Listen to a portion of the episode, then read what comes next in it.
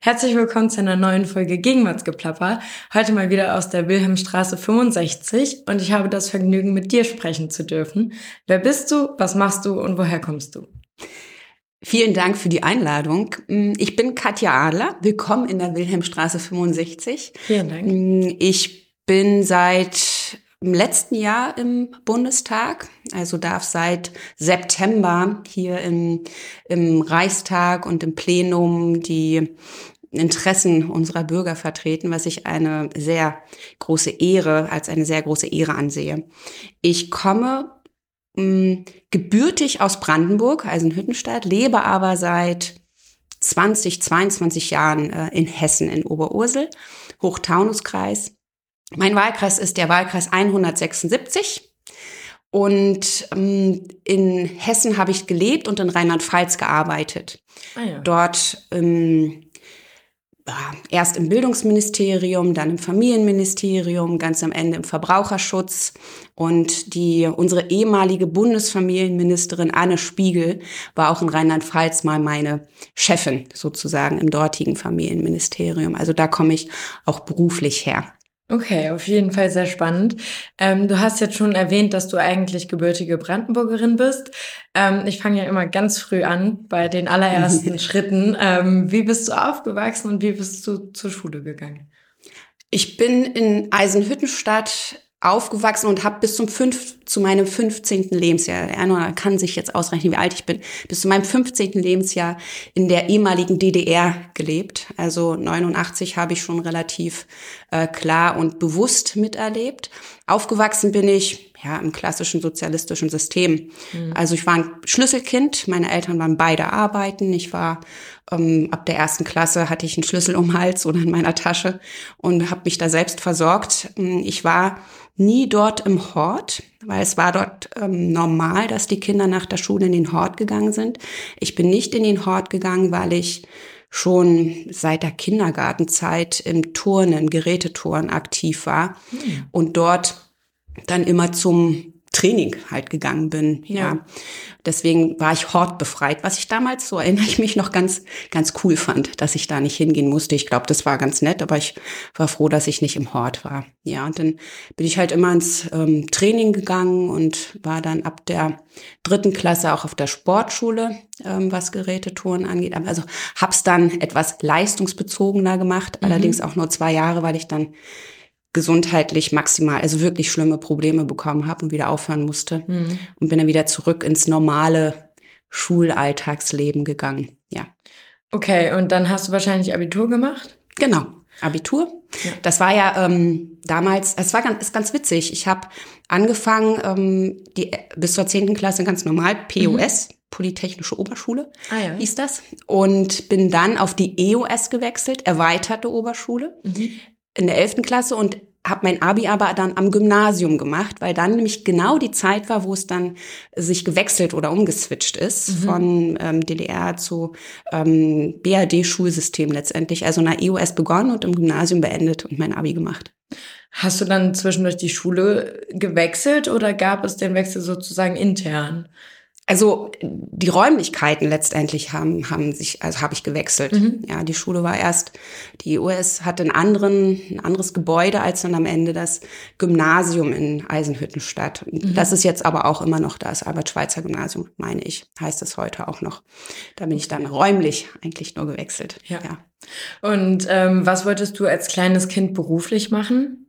Also wolltest du mal Prinzessin oder was ich wollte Tierärztin werden. Tierärztin, siehst du, ist auch so, ein, so ein süßes kleines Mädchen ähm, Wunschdenken. ja, ich wollte Tierärztin werden. Wir hatten so einen Schrebergarten meiner mhm. Eltern und ähm, ja, da haben wir all unsere Zeit, unsere Freizeit verbracht. Uns natürlich auch selbst versorgt. Also wir mhm. waren immer, ähm, es gab immer Erdbeeren, Kirschen, Äpfel, äh, Kartoffeln, alles was es so gab.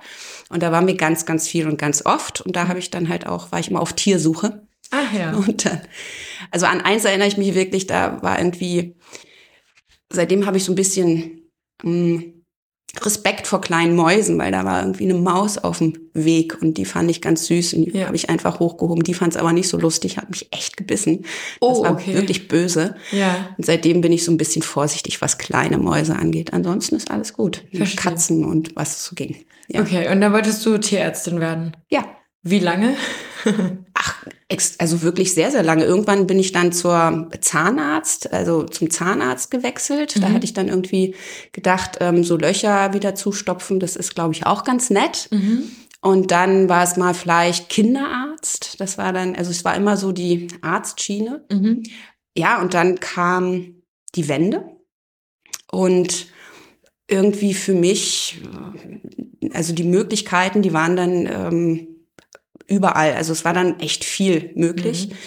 Und ich habe dann mein ähm, oder erstmal überlegt, noch mal ein Jahr nach Amerika zu gehen als Au-pair-Mädchen, habe dann aber meinen damaligen ähm, Freund und späteren Mann, heutigen Ex-Mann kennengelernt und habe das dann alles über Bord geworfen und bin dann doch nicht nach Amerika gegangen und dann stand irgendwie in der Zeitung äh, was mit, ähm, es werden Beamte auf Widerruf äh, gesucht. Mhm.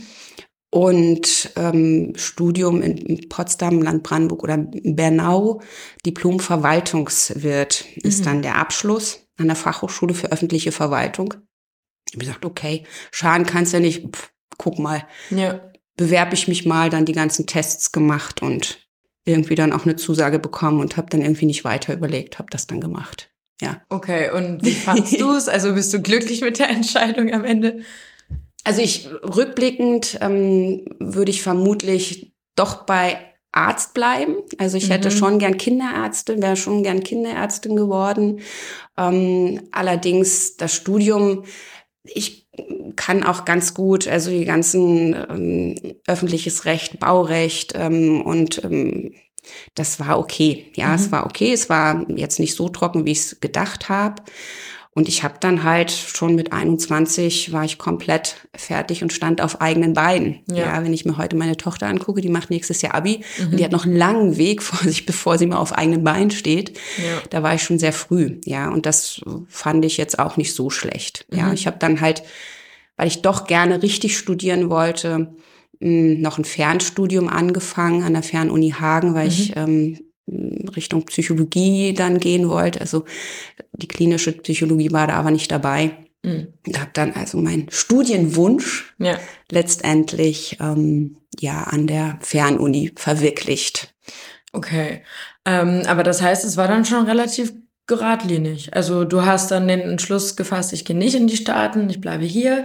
Das war dann eine Ausbildung oder so ein duales Ding schon? Das war ein, das war ein ganz normales Fachschu Fachhochschulstudium Ach, und das okay. ähm, ja, das war so geteilt. Also man hatte Praxisteile, ähm, mhm. teilweise ein halbes Jahr in der Regel und dann wieder ähm, Theorieblöcke. Ähm, mhm. Ja, und das war dann an der Fachhochschule in Bernau. Da gab's dann, ich weiß nicht, das ist heute nicht mehr da, aber damals dann richtiges Areal, wo dann auch mm, Schulräume waren und dort auch, ja, wie so ein Internat. Also das war hm. relativ, ja, relativ gut organisiert für die damaligen Verhältnisse. Ja. Nette Kommilitonen hatte ich. Wir haben das ganz viel, also nächtelang Kniffel gespielt. Also oh. einer Kniffelkönige. Ja. Ohne Ende, ja, das war schon, war eine ganz, ganz nette Zeit, ja. Sehr gut. Ich habe ewig keinen Kniffel mehr gespielt, aber eigentlich nette Sache. das ist total klasse. Als ich jetzt mit, meiner, äh, mit meinen Kindern äh, in Urlaub gefahren bin, habe ich mir Kniffel erstmal gekauft, weil irgendwie ja. hatten wir nur so ein, ähm, immer so ein, so ein, so ein, so ein Notbehelf mhm. als Becher und fünf Würfel hatten wir auch sowieso.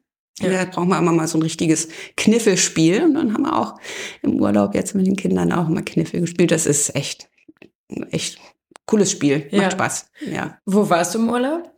Wir waren in Norwegen. Ah, schön. Norwegen, Fjorde und ähm, haben uns so ein bisschen das heiße Wetter des Sommers haben wir ein bisschen hinter uns gelassen. Dort war es nämlich dann noch sehr erträglich und auch sehr schön. Ja, okay. tolles ähm, Land. Also wenn ich mal auswandern würde, würde ich gerne nach Norwegen gehen. Ja. Sprichst du die Sprache auch ein bisschen? Nein, nein, überhaupt nicht. Also okay. es war ähm, sicherlich ist, äh, wenn man da als Touristin kommt, ist immer noch mal was anderes, als wenn man dann da leben möchte. Mhm. Aber ich, meine, meine Tochter macht mir so leicht Hoffnung, weil ihr gefällt das Land auch und sie überlegt und sie hat jetzt noch ein bisschen. Es wäre ja ganz, alles offen für sie.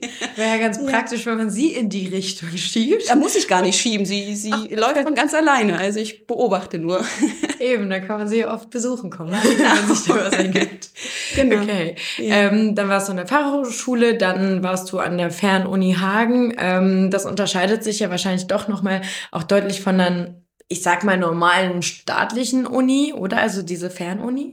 Ist schon staatlich. Das unterscheidet sich ah, nur ja. äh, von so einem klassischen Studium. Insofern, dann dass so. ich halt, genau, ich hatte einen Vollzeitjob und habe dann ähm, nebenbei studiert. Ja, und ähm, dadurch auch länger mhm. als äh, diese vier Jahre oder die dann so normal sind, acht Semester. Ich habe dann halt 16 Semester, also 16 Teilzeitsemester gehabt. Mhm. Hatte dann noch ein ähm, Urlaubssemester ein, eingebaut, weil dann zwischendrin noch mal meine Tochter geboren wurde. Und das, das war, fand ich ganz faszinierend.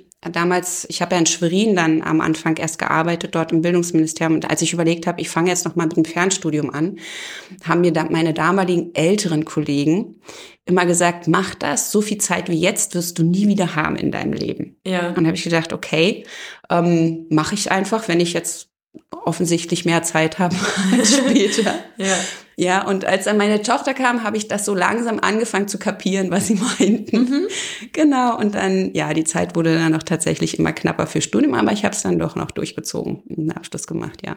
Genau, und die. Kollegen haben wahrscheinlich recht behalten, oder? Ah ja, auf jeden Fall. Die, die Zeit ja. hat sich leider nicht addiert. Nein, definitiv nicht. Und ja, es kommt dann tatsächlich auch immer mehr dazu. Ja, mhm. also ja, dann auch mit dem Umzug nach nach Hessen dann erstmal ähm, meine Tochter war ja dann schon, ja, ich werde nicht sagen Zeitraum, nein, zeitintensiv, mhm. also ist ja logisch, ja. ja und ähm, das war dann für mich auch, ich war ja dann auch aus dem Job draußen erstmal und wollte dann aber auch wieder in den Job einsteigen und mhm. habe dann gedacht, das gibt's doch gar nicht, hier kann man ja gar nicht arbeiten. Ich habe mich dann manchmal erstens auch mal wieder gelangweilt, mhm. weil ich irgendwie diese ganzen Krabbelgruppen, das hat mich nicht wirklich ausgefüllt, mhm. ja, und arbeiten ging damals noch nicht, also war ja 2003, 2004, 2005 fünf. Mhm. Da war noch lange keine Sicht von Rechtsanspruch auf Kinderbetreuung unter einem Lebensjahr oder ab, einem, ab dem ersten Lebensjahr.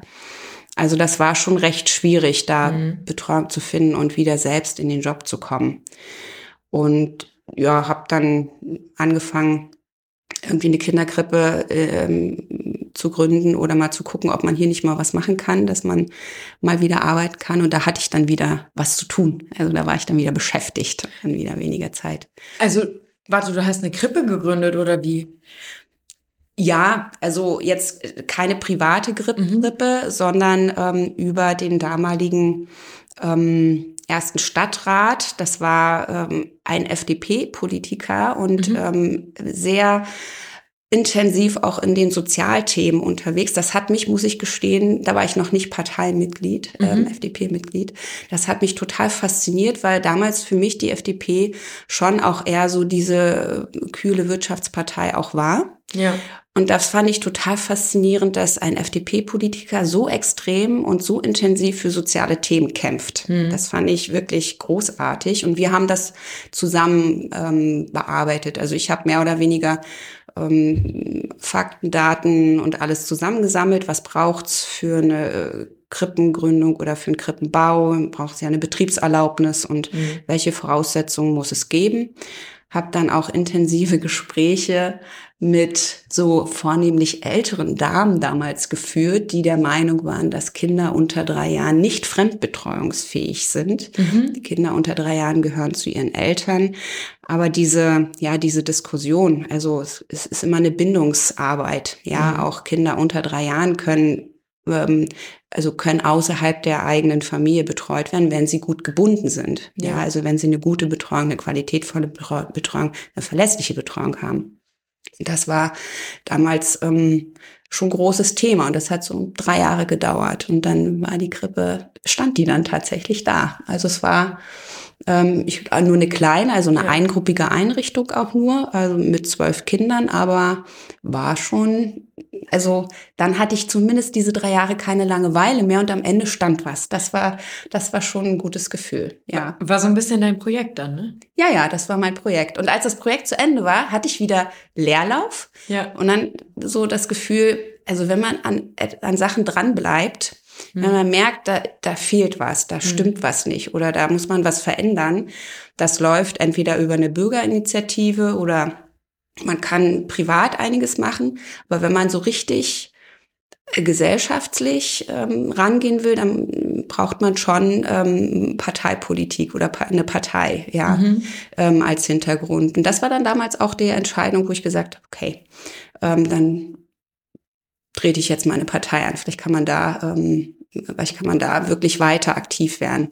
Ja, ja und das war ging nur, also wenn man sich dann einmal mit mit wirklich den dem Programm intensiv befasst, ja, mhm. dann immer wieder und ausschließlich und nur FDP. Alles andere, wo ich immer gesagt habe, es gibt's doch gar nicht. Das mhm. ist, also es kommt für mich nicht in Frage. Ja, und dann bin ich da so weiter gelandet und habe weiterhin wenig Zeit. Und ja, aber es ist fein, macht Spaß. Okay, das heißt, du hast also einmal diesen äh, sehr engagierten FDP-Politiker miterlebt, sag ich mal, mhm. und dann selber überlegt, ob das was für dich wäre. Quasi. Genau, ja. Okay. Es gibt ja immer irgend, also es gibt ja immer so Punkte, wo man denkt, oh nee, also das ist jetzt hier gerade Kommunalpolitik, mhm. ähm, kommunalpolitisch, das ist ja schon sehr nah. Das mhm. ist ja sehr, das ist ja die unmittelbarste Politik, die es gibt. Ja, da geht's um Pflastersteine auf den Gehwegen oder die Art der Beleuchtung oder die, oder also nicht nur die Art, sondern auch wie die ähm, Lampen aussehen letztendlich. Mhm. Aber da geht's ja wirklich um deine unmittelbare Umgebung. Ja. ja? Und ähm, das war schon so der der der Punkt, wo ich gedacht habe, ja, wenn also hier vor Ort was machen, was bewirken, das macht Sinn. Also mhm. und ähm, FDP ist ja doch nicht so kalt, wie ich mhm. immer dachte. Das hat so bei mir so ein bisschen die Hemmung gelöst, weil ich ja immer schon ähm, ein grundliberaler Mensch und immer auch schon FDP nah und ähm, aber mich immer irgendwie oder mir immer gedacht habe, warum das ist so diese, diese ähm, Anzug tragenden, Schlips tragenden ähm, Männerpartei. Mhm. Es ist so, und das hat mich immer so ein bisschen zurückgehalten. Ja. Aber dieses Erlebnis wirklich mit dieser intensiven, auch sozialpolitischen Ausrichtung ähm, dieses Mannes und der auch wirklich mit Herzblut dabei war, ähm, auch jetzt nicht nur bei dieser Krippengründung, auch grundsätzlich, was so ähm, Sozialpolitik in Oberursel anging, habe ich gedacht, cool, also es gibt's auch, ja, und das hat mich, hat so meine Hemmung gelöst. Ja. Ähm, ab wann hast du dann in Hessen gelebt? Ähm, 2002. Okay. Also 20 Jahre jetzt tatsächlich. Ja, ja 2002 bin ich umgezogen. Mhm. Okay, und davor warst du dann erst in ähm Mecklenburg, Vorpommern, in Schwerin. Ja, genau. Genau. Und ja. gab es da noch eine Zwischenstation oder war das dann doch der direkte Weg? Nee, das war dann der direkte Weg. Ja. Also das war ähm, Schwerin war ich sieben Jahre, ich meine, meine ich, sieben Jahre gelebt ähm, und auch gearbeitet. Und mhm. dann bin ich nach Hessen gezogen, weil, wie gesagt, mein damaliger Freund ähm, dort in Eschborn mhm. letztendlich einen Job bekommen hat. Ja. Und bin dann nachgezogen, weil Pendeln auf Dauer dann irgendwie auch ein bisschen anstrengend. ja. Und dann doch ein bisschen weit weg. Und dann haben wir gesagt, okay, dann ziehe ich hinterher, dann gehe ich auch mit nach Hessen. Okay. Ja. Und dann in Hessen kam der Einstieg in die Politik. Ähm, wie genau. ist das konkret vonstatten gegangen? Also gab es dann mal irgendwie hier und da einen Stammtisch oder wurdest du auch vielleicht aktiv angesprochen, so, hey, du, du brennst ja auch für die Themen, willst du nicht dazukommen? Wie kann man sich das vorstellen? Es ist, wie gesagt, tatsächlich über erstmal über diese ähm, Kinderbetreuungsgeschichte für mich gelaufen, mhm. wo ich gedacht habe, hier, so dass mich stört das. Wir gucken mal, vielleicht kriegen wir das ja geändert. Ja, ja. und dass es dann auch tatsächlich möglich war, das hat mich schon ähm, ja fasziniert und erstmal überrascht und dann aber auch fasziniert. Das fand ich klasse. Mhm. Und dann habe ich wie ich auch gesagt habe, also die diese Hemmung der FDP gegenüber abgelegt, weil ich gedacht habe, das ist schon also so ein liberaler äh, Sozialpolitiker großartig, mhm. ja und ähm, bin dann habe mir dann nochmal alle Wahlprogramme, insbesondere das Wahlprogramm der Grünen und der FDP nebeneinander gelegt und bin dann immer wieder zu dem Schluss gekommen, nein, nein, nein, also es geht für mich einzig ähm, die liberale Idee und mhm. ähm, das, was da drin steht, kommt für mich einzig in Frage. Und dann habe ich Kontakt aufgenommen zur örtlichen ähm, Partei, also mhm. zur, zum Ortsverband letztendlich. Dann war dann so ein hießen das Neumitglieder-Stammtisch oder irgendwie so. Und dann bin ich da mal hin. Mhm. Und dann, wenn ich heute noch drüber nachdenke, habe ich auch gedacht, hm, da sitzen dann vier, fünf, sechs Neumitglieder oder wie auch immer. Ja, da war ich die Einzige. Und dann gesagt, okay, schön. Und habe dann mit, mit drei schon, also Parteimitgliedern letztendlich gesprochen. Mhm. Und auch über ganz viele, ähm, ganz viele Dinge auch ähm, politisch, also kommunalpolitisch, bundespolitisch haben wir viel gesprochen. Und dann habe ich dort halt auch gesagt, ja, ähm, Krippen, Kindergärten, das ist so auch mein Thema. Oder also jetzt nicht nur Krippen für Krippen, sondern aus meiner Erfahrung heraus Frauen die Möglichkeit zu geben, halt für sich selbst verantwortlich zu sein, zu arbeiten, also diesen, diesen Rahmen zu schaffen. Ja. Und das hat mich so ein bisschen, wo ich dann erst gedacht habe, ähm, also so wurde mir entgegnet, ja, aber die FDP ist nicht die Partei der Kinderkrippen. Mhm. Ich gedacht habe, äh, what? Why? Ähm, das ist ja. Was spricht denn dagegen? Was spricht? Letztendlich muss es doch erst recht die FDP, der die Partei der Kinderkrippen sein, weil wir doch äh, wirklich Selbstverantwortung ähm, und Leistungsbereitschaft sagen. Und ich kann doch nur Selbstverantwortung übernehmen, wenn ich den Rahmen dafür habe. Ja, ja also und den Rahmen habe ich nur dann, so oder dem, dem muss der, die Politik halt stellen. Ja Richtig. und das habe ich gesagt, nö, das sehe ich anders. Also jetzt trete ich ein. Ja. Das kriegen wir anders hin und so ist es dann, ist es tatsächlich entstanden. Okay, und äh, dann bist du jetzt seit 20 Jahren Mitglied auch? Nein, nein, nein, nein. Ich bin seit, ähm, die Krippe war neun, seit 2010. Ah ja. ja. Okay. 2010 bin ich Mitglied. Das muss ich selbst erst mal überlegen. Ja, ja, genau. Das sind dann jetzt zwölf Jahre? Zwölf Jahre, genau. okay, und hast du dann da auch angefangen, irgendwelche Ämter zu bekleiden oder ging es dir erstmal dann mehr um die Sache? Wie hat sich das dann entwickelt, parteipolitisch? Ich bin ja in die Partei eingetreten. Wir sind ja 2009 bis 2013 waren wir ja auch schon mal in einer äh, Regierungskonstellation unterwegs. Und das ging ja ab 2010 schon relativ stark bergab. Mhm. Und ähm, auch mit der, mit der FDP insgesamt. Und wir hatten dann auch ähm, 2011 hatten wir auch noch mal einen Kommunalwahlkampf, also relativ bald nach meinem Parteieintritt ging es auch direkt ans Eingemachte mhm. sozusagen. Also Wahlkampf, das sind ja so ähm, ja die die äh, in, zeitintensivsten ähm, ja Projekte letztendlich. Ja. Und da war Kommunalwahlkampf und da hatten wir auch Vielleicht erinnern wir uns noch auch Fukushima. Mhm. Und dann haben wir halt Kommunalwahlkampf geführt in Oberursel ähm, mit, äh, mit dem Atomkraftthema. Mhm. Wo ich dann auch mal gedacht habe, okay, was ist jetzt hier? Oder wir wurden am, am Wahlstand ganz oft ähm, auch auf Philipp Rösler angesprochen. Ja. Und, und das war, das war für mich so, äh, kommunalpolitische Themen waren da, sind da komplett untergegangen. Ja. ja. Und das hat sich dann auch leider am Wahlergebnis, am äh, Kommunalwahlergebnis niedergeschlagen. Wir hatten dann erst immer so vier ähm, Stadtverordnete in Oberursel und wir haben uns dann quasi halbiert. Wir hatten dann mhm. nur noch zwei. Die Grünen hingegen haben sich maximal, ähm, ich will jetzt nicht sagen verdoppelt, aber die haben extrem gut äh, dazu gewonnen. Eben, Fukushima und, hat da ja seinen Beitrag geleistet. Mh, genau.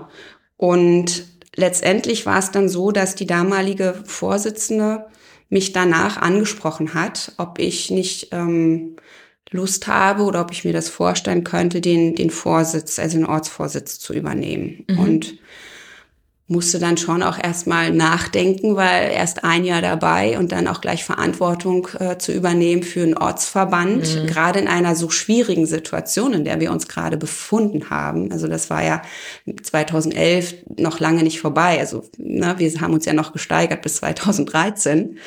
Ja. Ähm, und habe dann aber tatsächlich gedacht, doch, also mache ich ähm, mit Unterstützung und das ähm, traue ich mir zu und bin dann ab 2000, seit 2011 Vorsitzende in Oberursel. Und das war schon, also wenn man da noch heute noch mal drüber nachdenkt, ich habe jetzt auch vor kurzem erst mal wieder drüber nachgedacht, dann kam ja so Social Media. Also wenn man mhm. dann, ähm, also diese Diskussion oder die Überzeugungsarbeit, die damals noch ähm, nötig war, um davon ähm, zu überzeugen, dass wir jetzt vielleicht ein Oberursula Facebook-Account brauchen. Ich wollte gerade sagen, eine Facebook-Page erstmal. also Facebook-Page und dann aber tatsächlich, dann, da gab es wirklich ähm, Hemmnisse. Ja, mhm. brauchen wir das wirklich und so weiter und so fort. Und diese Überzeugungsarbeit auch in weiteren Schritten, das hat schon, war schon spannend, um ja. es mal vorsichtig auszudrücken. Ja, und dann, wie gesagt, dann war 2013, das war ja wirklich für uns äh, Liberalen ziemlich großer Crash. Ähm, ja. Und ähm, mussten uns dann auch erstmal sammeln, haben ja das zum Glück auch gut genutzt, mhm. äh, auch die Zeit mit einer neuen Leitbildentwicklung ähm, und so weiter, ähm, auch einen ja, neuen Auftritt und ähm, hat uns ja zumindest geholfen, dann bis 2017 ähm, wieder in den Bundestag zu ziehen. Wir hatten zwischendrin 2016 auch wieder eine Kommunalwahl bei uns ähm, mhm. in Oberursel und sind dann auch, das war damals dieser Anpackerwahlkampf ähm, mhm. in Hessen, das hat unendlich viel Spaß gemacht, weil wir auch aus dieser, ja, für uns auch aus dieser Krise wirklich ähm, ja neu gestärkt rausgegangen sind und gesagt haben, hey, es braucht liberale Ideen, es braucht das in unserer Gesellschaft, es braucht diesen liberalen Kompass letztendlich und auch das Korrektiv und da sind wir so. Und dann haben wir uns auch wieder, dann sind wir wieder auf vier, ähm, waren wir dann 2016 wieder bei vier ähm, Stadtverordnete und haben jetzt letztes Jahr wieder Kommunal gehabt. Mhm. Und sind ganz knapp nur an dem fünften Mandat leider vorbeigeschrammt. Mhm. Also das hatten wir leider bisher noch dort noch nie geschafft. Ja. Ähm, aber vielleicht beim nächsten Mal mal gucken. Ja. Schade, aber immerhin Ergebnis gehalten und nicht wieder ja. halbiert. Das ist ja. doch auch schon mal viel wert. Ja. ja, ja, ja, auf jeden Fall. Und die FDP hat ja wirklich ähm, ein, ein Relaunch erlebt, wie es in der Startup-Welt, glaube ich, heißen würde. Ähm, ich schaue gerade in deinem Büro auf, ähm, auf eine Presse, wenn man das so nennen kann. Ähm, es ist ja Magenta hinzugekommen. Ist denn die FDP insgesamt ähm, weiblicher geworden auch? Würdest, würdest du das auch sagen? Mm, ganz klar würde ich erstmal sagen, nein. Mhm. Dass ähm, wir haben uns ja neues Outfit verpasst, das ist richtig. Nur, dass sie damit automatisch weiblicher geworden ist, nur weil wir jetzt Magenta dazu bekommen haben, äh, das auf jeden Fall nicht. Ja, also da das wäre auch zu einfach, glaube ich. Das, das wäre zu einfach und ähm, das passt im Augenblick ja letztendlich auch in die gesamtgesellschaftliche Situation, würde mhm. ich sagen. Also ich, ähm, ich wurde ja auch schon mal oder schon öfter auch gefragt nach Quoten und so weiter, ähm, wie ich denn dazu stehe. Und ich meine, ich hatte damals ganz am Anfang jetzt ähm, dieser Legislaturperiode war da auch mal äh, ein Zeitartikel, wo mhm. ja auch verschiedene Frauen gefragt wurden, ich auch, wie ich zu so einer Quote stehe.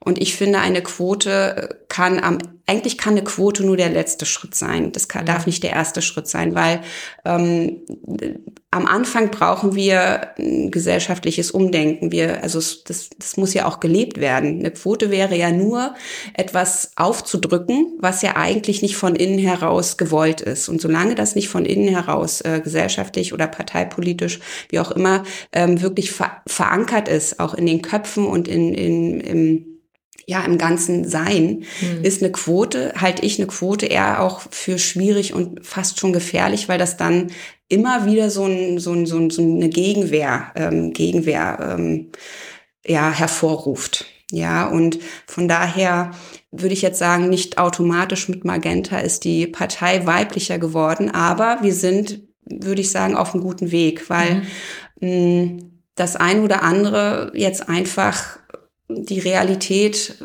holt uns am Ende dann doch auch ein. Mhm. Ja, und das äh, wird gesehen, das wird auch ähm, beachtet und äh, das ist genau dieser Schritt, den es braucht. Ja, dass es auch in der, in der Partei ankommt, ähm, so wie es in der Gesellschaft ankommt, mhm. ankommen muss, ohne dass man das jetzt über Quoten. Ich meine, wenn, wenn wir mh, hm, Quoten in, in großen äh, Unternehmen haben. Und wenn das dann die, die Firmenköpfe sozusagen eine Quote einhalten müssen und dann halt nur Frauen dahinstellen müssen, weil sie es müssen, nicht weil, weil sie es wollen oder weil es gut ist, dann kann ich mir nicht vorstellen, dass die Zusammenarbeit besonders glücklich dann ist. Ja, ja von daher, das meine ich damit mit so einer, mit so einer Quote. Das ist, muss einfach gesehen werden. Diverse Teams sind einfach erfolgreicher. Das ist ja belegt. Mhm. Und wenn das ähm, anerkannt wird, wenn man das genauso will, wenn man erfolgreicher sein will, dann muss man letztendlich diesen Schritt gehen. Ja, und das geht nicht anders. Ja, aber wie schafft man es denn, dass ähm, irgendwie so zu transportieren. Also ich meine, ich glaube, am Ende denkt sich die Mehrheit der Gesellschaft, würde ich hoffen, ähm, dass eben, wie du sagst, diverse Teams erfolgreicher sind, äh, dass Frauen mehr als nur gleichberechtigt sein sollten. Aber irgendwie, ich meine, FDP gucken wir uns äh, den, den, die Minister an. Gut, wir haben jetzt auch ähm, Frau Stark-Watzinger zum Beispiel als Bildungsministerin, ähm, aber wir haben hier im Bundestag immer noch einen Fraktionsvorsitzenden und ähm, Lange Zeit war eben Christian Lindner, das Gesicht der FDP, sag ich mal, ist jetzt auch männlich. Wie schafft man es denn dann doch irgendwie, Frauen noch weiter nach vorne zu bringen? Also eine Quote vielleicht nicht, aber ich weiß nicht, lohnt es sich da irgendwie in Schulen schon anzusetzen und Mädels zu ermuntern und zu sagen, hier, ihr, ihr könnt auch was, traut euch mehr zu? Oder hast du eine Idee, wie man, wie man das voranbringt, dass, dass Frauen sich vielleicht mehr trauen? Ja, also es braucht auf jeden Fall ein Bewusstsein dafür. Es braucht ein mhm. Bewusstsein auch, dass Frauen und Männer unterschiedlich sind. Jetzt nicht nur äh, körperlich unterschiedlich, auch im, in der Art, auch in der politischen Herangehensweise. Ähm, das erlebe ich ja in, in Oberursel ganz hautnah. Ja. Ähm, wir sind jetzt dabei, einen neuen Vorstand zu organisieren oder aufzustellen. Und Männer die sind einfach da und stellen sich bereit und wollen kandidieren. Mhm. Ja, da muss man ganz oft sogar bei, gerade bei jungen Männern, also bei der jungen Generation sagen, fang mal langsam an, äh, komm erst mal ähm, ne, richtig rein in die Politik, lerne das und ähm, ne, ich helfe dir und gerne können wir das auch aufbauen. Aber sie sind eigentlich also ich habe jetzt noch wenig getroffen, gerade der, aus der männlichen ähm, ja, Riege, die dann sagen, oh nein, vielleicht könnte ich das zeitlich nicht hinbekommen und ganz wenig. Hm. Aber das höre ich bei Frauen ganz oft. Genau. Bei Frauen höre ich ganz oft, ähm, oh, das ist mir, das wird mir zu viel. Wenn ich es machen will, will ich es hundertprozentig machen und ich kann mir nicht vorstellen, dass ich dann bei jeder Sitzung dabei sein kann und dann so unterstützen kann. Also das ist wirklich der Unterschied und da bin ich der Meinung, da kann man ganz viel machen, indem man also die, auch diese politische Arbeit so gestaltet, dass das auch für Frauen attraktiv wird. Frauen, die können diese langen Laberrunden, die nerven. Also mhm. da habe ich auch immer dieses Feedback, wenn zwar schon alles gesagt wurde, aber noch nicht von jedem. Das ist ja so, so ein geflügelter Spruch, aber der passt wirklich teilweise, ja. Mhm das erlebe ich. Frauen möchten, was kann ich machen, wann kann ich es machen, bis wann brauchst du es und was soll das Ergebnis sein? Ja, wie kriegen wir ähm, das hin? Und das ist halt bei Männern nicht grundsätzlich, aber oft so mein mein Erleben schon eine andere Geschichte. Mhm. Ja. Und wie gesagt, die sind einfach da. Also die sagen, ich kandidiere, ob ich es dann zeitlich hinbekomme, hm, muss ich mal gucken. Ja, und Frauen sagen, nein, schaffe ich mhm. nicht. Ich habe jetzt ein anderes, eine andere Priorität. Ich kann das jetzt nicht so ausfüllen, wie ich es mir vorstelle. Ja. Und da braucht es mehr Überzeugungsarbeit. Mhm. Also da braucht es eine andere Ansprache, da braucht es mehr Überzeugungsarbeit. Das muss wirklich auch bewusst gewollt werden. Also es muss sich, man muss sich das bewusst machen, man muss sich auch dieser Thematik bewusst werden, dass wir ja auch von Frauen gewählt werden wollen. Und Frauen wählen sind in vielen Sachen auch emotionaler dabei. Also die wählen auch mehr Bauch und ähm, fühle ich mich da wohl und bin ich da mitgenommen. Mhm. Und ähm, wenn sie sich nicht repräsentiert fühlen, dann warum sollten sie dann jemanden oder eine Partei wählen, die sie nicht repräsentiert oder wo sie sich nicht wiederfinden. Ja. ja. und das, wenn das bewusst wird, dass wir da ganz viel Potenzial noch haben, das ist die Grundvoraussetzung. Und dann muss man halt genau und gezielt machen. In Oberursel, wie gesagt, ist das schwierig gewesen.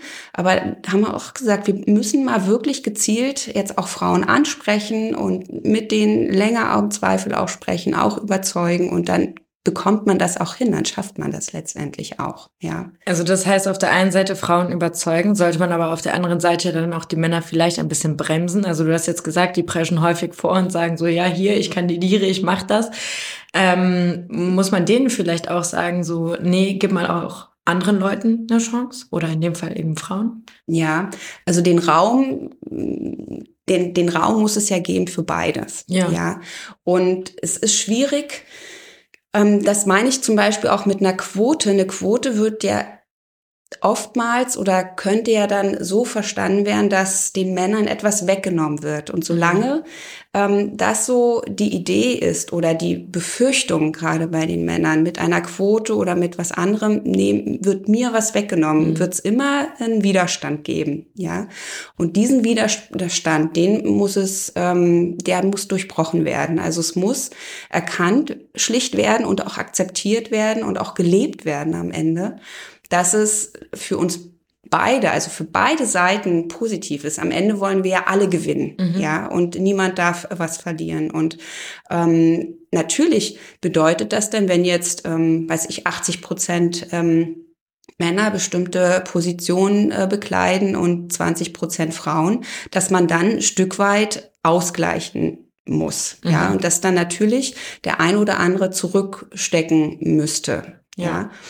Ähm, das muss man kommunizieren, ja. Und dann muss man, also ich, ich habe auch, also ich, oder ich warne oder ich sehe auch, dass man nicht in die andere Richtung anfängt zu diskriminieren. Ja, mhm. also dass, dass man jetzt nicht sagt, ihr Männer dürft jetzt nicht oder jetzt nehmen wir nur noch Frauen. Ja. ja, das, also es muss immer schon darauf auch ankommen, was passt am besten, was hilft uns insgesamt am besten. Mhm. Aber immer im Blick behalten, dass es eben auch Frauen geben könnte. Und die mehr, dass es nicht genug Frauen sind oder dass es nicht genug Frauen gibt, die das wollen, ähm, das ist eine Mehr. Also mhm. man muss sie halt anders ansprechen. Und man muss sie überhaupt ansprechen und sehen. Ja, und das ist im Augenblick, ähm, finde ich, ist, ähm, ist noch ausbaufähig. Okay.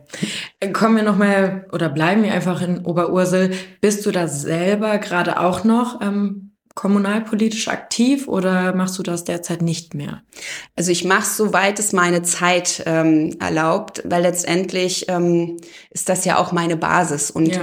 und ähm, ich finde das sehr wichtig, dass man, gerade wenn es jetzt in dieser, in, also wenn man jetzt in dieser bundespolitischen, ich sag's jetzt mal Blase unterwegs ist, dass ja. man immer auch den Bezug hat ähm, zu seiner Kommune, zur Kommunalpolitik. Ich bin äh, nicht nur in Oberursel in der Stadt vorne, sondern auch noch im Kreistag, also im Hochtaunuskreis. Mhm. Und da ist ja auch, bin ich im Schulausschuss ähm, unterwegs oder ähm, damals in die Kreispolitik bin ich halt auch intensiver eingestiegen über die Tagesmütterproblematik. Also wir haben eine ganz starke Tagesmütter-Community bei uns, ja. ähm, die ja auch erwachsen ist aus, damals gab es halt keine Kinderkrippen, da war ganz viel über, über Tagesmütter abgedeckt worden, aber dann gab es ähm, den Rechtsanspruch auf äh, Betreuung ab dem ersten Lebensjahr. Was passiert dann mit den Tagesmüttern, die in der Regel ja eigentlich teurer sind als dann eine staatliche Kinderkrippe, so dass mhm. man auch diese Selbstständigkeit nicht aus dem Blick verliert. Und da, so bin ich damals auch in die Kreispolitik gegangen, das auszugleichen, also um da den Tagesmüttern ähm, mindestens mal die äh, gleiche Chance zu eröffnen. Und die sind jetzt mittlerweile sogar auch in der Bedarfsplanung mit drin, also Ach, in der schön. Krippenplanung. Also ist alles super. Aber ich finde das total wichtig, ähm, mhm. ähm, dass man diesen Bezug behält. Also für mich zumindest ist das wichtig, dass ich ja. genau diesen kommunalpolitischen Bezug ähm, in meiner in meiner Heimat, in meinen Heimatwahlkreis ähm, behalte. Und solange ich das hinbekomme, ähm, mache ich das auch. Ja, ist natürlich, wenn es jetzt zeitlich ähm, wirklich ähm, den Rahmen komplett sprengt, ähm, dann muss ich dann auch so ehrlich sein und sagen, dass das schaffe ich schlicht zeitlich nicht. Im ja. Augenblick ist es aber so, wir sind in Oberursel in keiner Regierungskonstellation. Also wir sind da in Anführungszeichen nur Opposition, so dass es auch nicht auf jede einzelne Stimme ankommen würde, so dass es dann bei den Sitzungen jetzt nicht so dramatisch ist, wenn ich das zeitlich schlicht nicht schaffe. Mhm. Aber in den Vorbereitungen und in den Gesprächen ähm, ist es natürlich ähm, klar und für mich auch wichtig, damit ja mitzuwirken. Ja, ja das ist ja, das ist schon auch mein Herzblut. Also Kommunalpolitik, wie gesagt, dann bin ich politisch ähm, groß geworden, mehr oder weniger. Und das hängt mir schon sehr am Herzen, ja. Eben, und am Ende bekommt man sein Mandat ja auch von den Wählern. So. Ja, also und eine Freundin von mir hat auch, ähm, hat auch ganz klar gesagt, Katja, mach bitte weiter, ich habe dich gewählt, auch Ja. in Oberursel. ja, habe gesagt, ja. Ist ja auch Ähm, eine Verpflichtung. Und, ja, ja na, letztendlich schon. Ja, Ja. also das ist eine Entscheidung der, der Bürger gewesen. ja. Und ähm, also das habe ich denen auch, als ich mich auf die Liste habe stellen lassen und als ich das Mandat angenommen habe, habe ich denen ja auch versprochen, ähm, ich mache das, wenn ich es kann, zeitlich, solange es geht. Und ja, das ist ähm, eure Entscheidung und ich möchte die, äh, die Wahl oder habe die Wahl angenommen und mache das. Richtig, sehr Mhm. gut. Okay, das heißt, Pflichtbewusstsein ist auch vorhanden. ja. Okay, ähm, wie kam es denn jetzt überhaupt dazu, dass wir heute hier im Deutschen Bundestag miteinander sprechen? Wie war da der Weg? Ähm, ja, also der ist ja, der ist, der ist ja part parteiintern in erster Linie geprägt. Mhm. Ja, also man muss ja oder wie jeder, ähm, der über die FDP oder als ähm, Liberale in den Bundestag einzieht, wir haben es nicht so leicht, Direktmandate zu gewinnen. Mhm. Ähm, eigentlich ist es nahezu fast unmöglich, was ich überhaupt, ehrlicherweise überhaupt nicht verstehe. Also Mhm. wir, wir bekommen äh, wirklich oft auch äh, Bürgermeister und so weiter, aber ich, ich verstehe nicht, warum bei Bundestagswahlen ähm, Direktmandate nahezu aussichtslos sind für Liberale. Das verstehe ich wirklich nicht. Also das Ja. ist mir wirklich ein Rätsel. Von daher ähm, geht es in erster Linie über die Liste. Mhm. Also braucht man einen Listenplatz und mein Vorgänger hier im Bundestag für meinen jetzigen Wahlkreis war Stefan Ruppert. Mhm. Und ähm, er hatte Mitte der letzten Legislatur gesagt, dass er, dass er sein Mandat äh, zurückgibt, also dass er nicht mehr für den Bundestag ähm, im Augenblick dann tätig sein will und dann auch nicht mehr kandidieren will. Mhm. Also wurde dann dieser Wahlkreis frei. Ja. Ja, und, ähm, und da wurde ich tatsächlich dann auch angesprochen. Ja, Mhm. also das, ob ich mir das vorstellen kann, das ist ja schon auch ein großer Schritt. Ja. Und wenn das dann klappen würde, ob ich mir das vorstellen kann, das dann auch wirklich zu machen. Und ähm, wie gesagt, ich denk mal eine Nacht drüber nach und spreche vor allen Dingen auch mal mit meinen Kindern, weil das war ja irgendwie, ich weiß gar nicht, 2020, Anfang 2020, als es dann darum ging. Und ähm, da war meine Tochter halt auch noch nicht volljährig und habe ich gesagt, das würde möglicherweise auch, würde es klappen, so ein paar Veränderungen bedeuten, Mhm. auch in unserem Privatleben. Ob es dann für euch okay ist. Habe ich mit meinen beiden Kindern gesprochen. Mein Sohn, der war, der mach, der hat da nicht so einen richtigen Bezug zu. Meine Tochter fand das total klasse. Mach das unbedingt. Ja, Mhm. kriegen das, ja, okay. Äh, Ganz kurz, wie alt ist dein Sohn? Der ist jetzt 14. Ah ja, okay. Ja, war damals, ich glaube, zwölf oder so, als Mhm. wir da das erste Mal drüber gesprochen haben. Genau, und ähm, meine Tochter macht das unbedingt. Mein Sohn, ach ja, mir egal. So, Mhm. hm. Ich, ja, okay, dann ähm, habe ich quasi ja das Go von meinen Kindern bekommen und habe gesagt, okay, ich mach's. Ja, und dann ist es halt äh, noch ein langer Weg. Also welcher Listenplatz? Dann geht's ja über über die ähm, über die Kreisbezirksebene, dann auf Landesebene, dann die ähm, Listenplatzierung. Ähm, da hatte ich wirklich Glück und den Listenplatz sechs bekommen und Mhm. wir sind halt sieben Hessen jetzt hier im Bundestag ähm, nach der Wahl. Ja, und es war schon allein der Wahlkampf war ein großartiges Erlebnis. Ähm, und dann auch am 26. September dann vorm Fernseher gesessen und immer, ja, passt es oder nicht? Mhm. Und das war für mich so ganz, ganz schwierig. Und ich bin dann abends ins Bett gegangen am 26. und wusste nicht so richtig, ob es jetzt wirklich auch für mich klappt, weil das hängt ja von ganz vielen anderen Faktoren noch zusammen, ob dann auch mein Platz gezogen hat oder nicht. Wie gesagt, Ja. wir haben ja leider keine Direktmandate. Ja. Und habe dann am nächsten Morgen aber vom Peter Heid, ähm, ich glaube auf Facebook oder so, irgendwo in Social Media gelesen, dass er jetzt auf dem Weg nach Berlin ist, weil es für ihn wohl geklappt hat. Dann haben wir gesagt, okay, wenn er nach mir will, dann sollte es für mich auch okay sein. Ja. Und ja, dann habe ich dann am nächsten, also bin aufgestanden, habe nächsten Morgen meine meiner Chefin in Rheinland-Pfalz im Ministerium Bescheid gesagt, dass ich mich dann jetzt doch erstmal auf den Weg nach Berlin mache und nicht wieder ins Büro komme. Und dann, so ist dann ähm, passiert letztendlich, ja.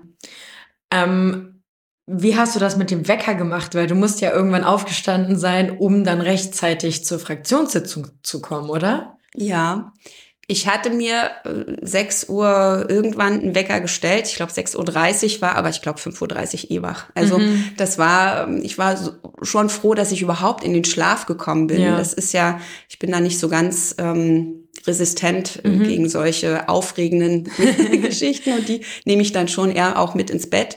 Mhm. Und ähm, bin dann irgendwie 5.30 Uhr oder irgendwann wach geworden und habe, wie gesagt, immer noch geguckt, ja, nein, ja, nein, was jetzt? Und wie gesagt, das dann gelesen mit, okay, ich fahre jetzt einfach.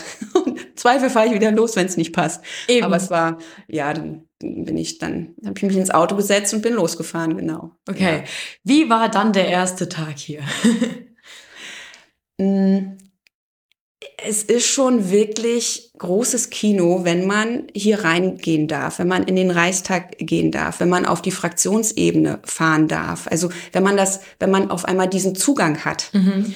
ja, ähm, was vorher in der Regel nicht so einfach möglich war. Ja.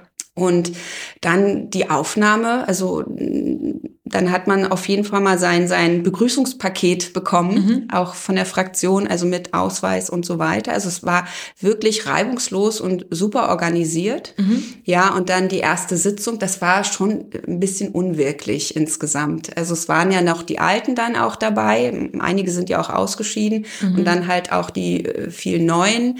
Wer ist wo, wer ist dabei, dann sich zu orientieren, wo hinsetzen. Also es war schon eine sehr aufregende aufregende Angelegenheit für mich. Ja, ja. und das ist, ist für mich heute noch so. Also das ist jedes Mal, auch wenn ich hier nach Berlin komme und äh, wir Sitzungswoche haben und ähm, ich außen zum Beispiel ähm, hier zum, zum Reichstag laufe und dann die Absperrungen sind und ich meinen Ausweis zeige und dann hier reinlaufen darf, wo ich immer wieder sage, Wahnsinn, Wahnsinn. Ja. ja, danke, ja, danke, dass ich das machen darf. Ja, das ist schon nach wie vor ähm, wirklich ein bisschen unwirklich immer noch, aber langsam ähm, hat der Alltag einen dann jedoch dann eingeholt. Das heißt, diese Legitimation schätzt du schon als ungeheures Privileg? War, ja, definitiv. Also das ist ein ganz großes Privileg. Ja, ja das sehe ich schon so auch, ja. okay, und äh, du brennst also für sozialpolitische Themen. Ähm, waren das dann auch deine Wünsche hier für Ausschüsse? Auch, also ja, also ich bin jetzt in zwei Ausschüssen, die ich eigentlich gar nicht auf meiner Wunschliste hatte. Ach schön. ja, okay, in welchen war, bist du gelandet? Ich bin einmal Familie gelandet mhm. und dann Europa. Mhm, so. Okay. Und ähm, ursprünglich wollte ich gerne Bildung und Verkehr machen. Ja, gut. Ja ähm, Bildung einfach, ja, also ich war Bildungsministerium und habe dort auch äh, Hochschulen betreut. Also das kann ich halt einfach beruflich auch. Also ja. früher, Familie habe ich auch beruflich gemacht. Also ich kann eigentlich letztendlich beides. Und dann wurde ich halt auch gefragt, ob ich mir halt auch Familie vorstellen kann, mhm. weil Bildung halt offensichtlich überlaufen war. Also mit ja. den Anmeldungen, es wollten zu viele. Na, wie gesagt, ja, auch Familie kann ich. Also ich habe ähm, jahrelang äh, in Rheinland-Pfalz auch im Kinderrechte-Referat gearbeitet. Also Kinderrechte, Kinderschutz, ähm, das ist für mich auch kein neues Metier. Also da bin ich auch ganz gut unterwegs gewesen und bin da jetzt auch wieder ganz gut unterwegs. Und wie gesagt, ja, kann ich natürlich auch. Ähm, ja, Verkehr war auch schon ähm, irgendwie anderwertig ähm, vergeben. Und dann wurde ich halt gefragt nach Europa. Und Europa habe ich gar nicht erst auf meiner Wunschliste gehabt, weil mhm. ich gerade auch aus Hessen heraus gedacht habe, das ist eh belegt. Also ja. wir hatten ja auch mal einen hessischen Europa-Kandidaten für, fürs ähm, ähm, na, für die EU und ähm, da habe ich gedacht, nee, das, das ist eh belegt, aber offensichtlich dann doch nicht. Und weil da irgendwie auch umgeschoben wurde, habe ich gesagt, okay, mache ich sehr gerne. Ja. ja, also das war ähm, Europa war wie ein Geschenk und mhm. Familie ähm, ist jetzt auch großartig. Ja, also passt beides. Ja. Bist du in beiden dann Vollmitglied? Ja. Oh, okay. Wie machst du das zeitmanagementmäßig? Mm, das passt insofern ganz gut, als dass der Familienausschuss am Mittwoch vormittags tagt und der Europaausschuss nachmittags. Ah, ja. Also ich habe jetzt, was manch andere ja haben, keine parallel tagenden Ausschüsse. Das ist mein großes Glück, mhm. so dass ich normalerweise in beiden Ausschüssen gut ähm, unterwegs sein kann und auch ähm, gut auch hingehen kann. Jetzt ist es im Augenblick ja so, dass ähm, wir auch Ausfälle haben, krankheitsbedingt oder ähm, auch weil eine Kollegin ihr Baby bekommen hat, jetzt erstmal mhm. eine Babypause macht, so dass es ähm, so ein bisschen ausgedünnt ist gerade bei uns ähm, im Familienausschuss, so dass es für mich jetzt so ein bisschen äh, schwieriger wurde und wir ein bisschen mehr im Kalender jonglieren mussten, um alles abzudecken. Auch die mhm. Kinderkommission, da bin ich stellvertretendes Mitglied, da habe ich dann halt auch vertreten. Und die tagten mal leider parallel zum Europaausschuss und das ist dann so, ja, muss mal so ein bisschen kreativer sein, was die Kalendergestaltung angeht oder eben dann tatsächlich auch mal die Vertretung ähm, bitten, dass die da jetzt unterstützen. Aber das ist auch ähm, alles, alles machbar. Ja. Okay, und wie machst du das mit deinem eigenen Büro? Hast du dann für beide Ausschüsse unterschiedliche Mitarbeiter, die die Themen abdecken? Oder ja, also alle alles. Na, na ähm, ich finde schon, Europa ist schon sehr, ähm, sehr speziell und das macht mhm. man nicht einfach so nebenbei. Ja, ja. auch wenn der Europaausschuss ein Querschnittsausschuss, äh, Querschnittsausschuss ist, mhm. der ist ja jetzt nicht, ähm, wir haben jetzt das Thema Europa und das bearbeiten wir jetzt im Ausschuss, sondern es gibt ja ganz viele Themen, alles wird, mhm. ähm, ist europäisch ähm, berührt. Ja, Verkehr, ähm, jetzt haben wir gerade in der aktuellen Krise Resilienz, ähm, die Souveränität, ähm, Binnenmarkt, mein, meine Berichterstattung ist im Europaausschuss gerade Binnenmarkt. Ähm, Freihandelsabkommen und das betrifft ja immer auch, oder alles, was digital ist, betrifft ja immer auch andere Fachausschüsse. Ja. ja wir sind ja eher im Querschnitt. Ja, und trotzdem wie ich finde, sehr komplex oder erst recht deswegen sehr komplex. Und da habe ich ähm, einen großartigen Mitarbeiter, der da wirklich tief im Thema drin ist und ähm, mir da auch wirklich den Rücken stärkt. Ja, wie gesagt, ich bin seit einem Jahr jetzt ähm, vertieft in der Europapolitik mhm. und war vorher einfach nur Europäerin, ja. ja, nur in Anführungszeichen. Also Leben, Lernreisen in Europa mhm. und ähm, wissen klar Freihandelsabkommen und äh, wie das alles auf, ausgestaltet ist, grob klar, mhm. aber im Detail steckt oft ähm, ja dann, also ist dann manchmal verquickt und mhm. dafür habe ich einen wissenschaftlichen Mitarbeiter, einen Referenten und für den Familienausschuss das macht, ähm, also da hatte ich vorher auch eine, eine Referentin, das hat sich jetzt aufgelöst, das macht jetzt ein Büroleiter mit. Ähm, mhm weil wie gesagt, da habe ich ja selbst eigene ähm, Expertise, ähm, die ich mitbringen kann, ja. weil ja hier auch meine Berichterstattung gerade Kinderrechte, Kinderschutz sind, was ich ja vorher jahrelang auch im Job gemacht habe. Von daher passt das schon sehr gut. Aber ja, am Anfang habe ich noch gesagt, warum braucht man hier so viel Mitarbeiter? Mhm. Ja, also so viel in mhm. Anführungszeichen ist merkwürdig, wie gesagt, na, wenn man so aus der Kommunalpolitik oder Ehrenamtspolitik macht man ja ganz viel so selbst und allein. Ja. Das ist dringend notwendig, gerade wenn man tief im Thema drin sein will, ähm, braucht man diese äh, fachliche äh, Kompetenz im, im Hintergrund, die da auch einem, einen gut unterstützt. Ja, und das schafft man dann nicht mehr alleine. Nein, definitiv nicht. Also wie gesagt, ich habe am Anfang, okay, so viel, okay. Ja. Also Referenten, hm. aber absolut definitiv notwendig. Ja. ja. Okay. Und bist du noch Herrin über deinen eigenen Terminkalender? Nein, nicht.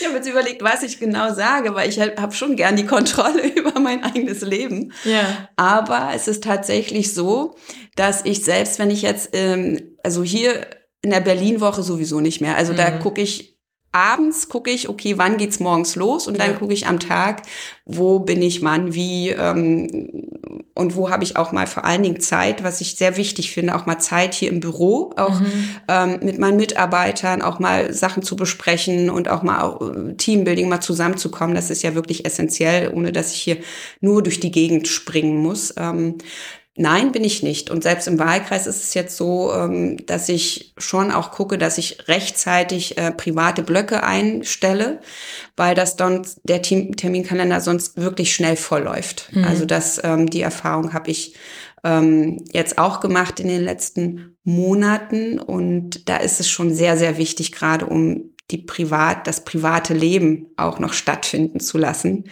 braucht es dann tatsächlich private Blöcke im Kalender. Ja. ja. Womit füllst du denn deine privaten Blöcke? Hast du noch Hobbys? Machst du noch irgendwas nebenbei?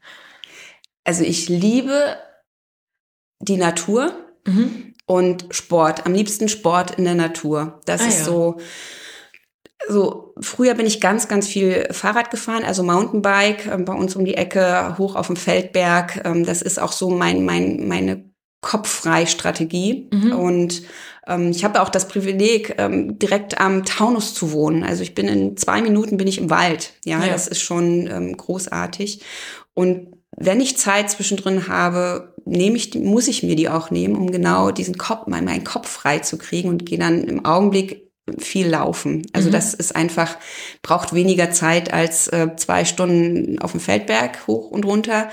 Aber wenn ich eine Stunde jogge durch den Wald, ähm, das ist so mein, also meine Zeit. Und wenn, ja, wenn ich dann auch, ich gehe schon gern auch mal ins Kabarett oder ins Theater oder auch mal in die Oper. Also das ähm, sind dann so Sachen, die muss man aber schon längerfristig planen oder mal zum Konzert. Ja, ja das ist, ähm, ja, und meine Familie, ja.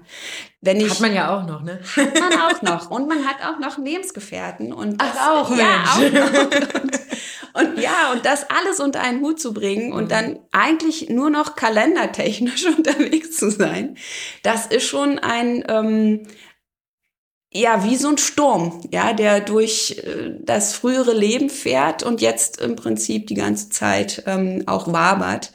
Aber das kriegt man alles hin. Das habe ich letzte Woche ist mir das nochmal bewusst geworden. Letzte Sitzungswoche. Gerade auch also manche haben so gesagt, jedes Jahr, was man im Bundestag isst, oder mm, dann nimmt man ein Kilo zu. So. Und dann frage ich mich, wie haben die das um Gottes Willen gemacht? Also ich muss wirklich gucken, dass ich hier zum Essen komme. Ja. Und wenn man nicht diese dauernden Käsebrötchen aus der mhm. Kantine möchte, dann wird es echt eng. Ja. Und das ist wirklich, habe ich letzte Woche gesagt, ich freue mich, nach Haus zu kommen. Meine Tochter kocht unendlich gerne. Mhm. Also da freue ich mich einfach mal, ein Essen zu kochen, um ja. in Ruhe ein selbstgekochtes, gutes Essen zu essen. Ja, das, das ist schon, das sind so, so, so Kleinigkeiten, aber die zeigen schon, dass es eine sehr ungewöhnliche Phase und ungewöhnliche Zeit hier ist, ja. Ich glaube übrigens, dass die Leute so zunehmen, ähm, weil es gibt immer diese Dursmanstände bei den Ausschusssälen. Man hat ja hier und da am Nachmittag dann doch noch mal Hunger und dann hat man eben keine Zeit, was Anständiges zu essen und pfeift sich dann zwischendurch alles Mögliche rein.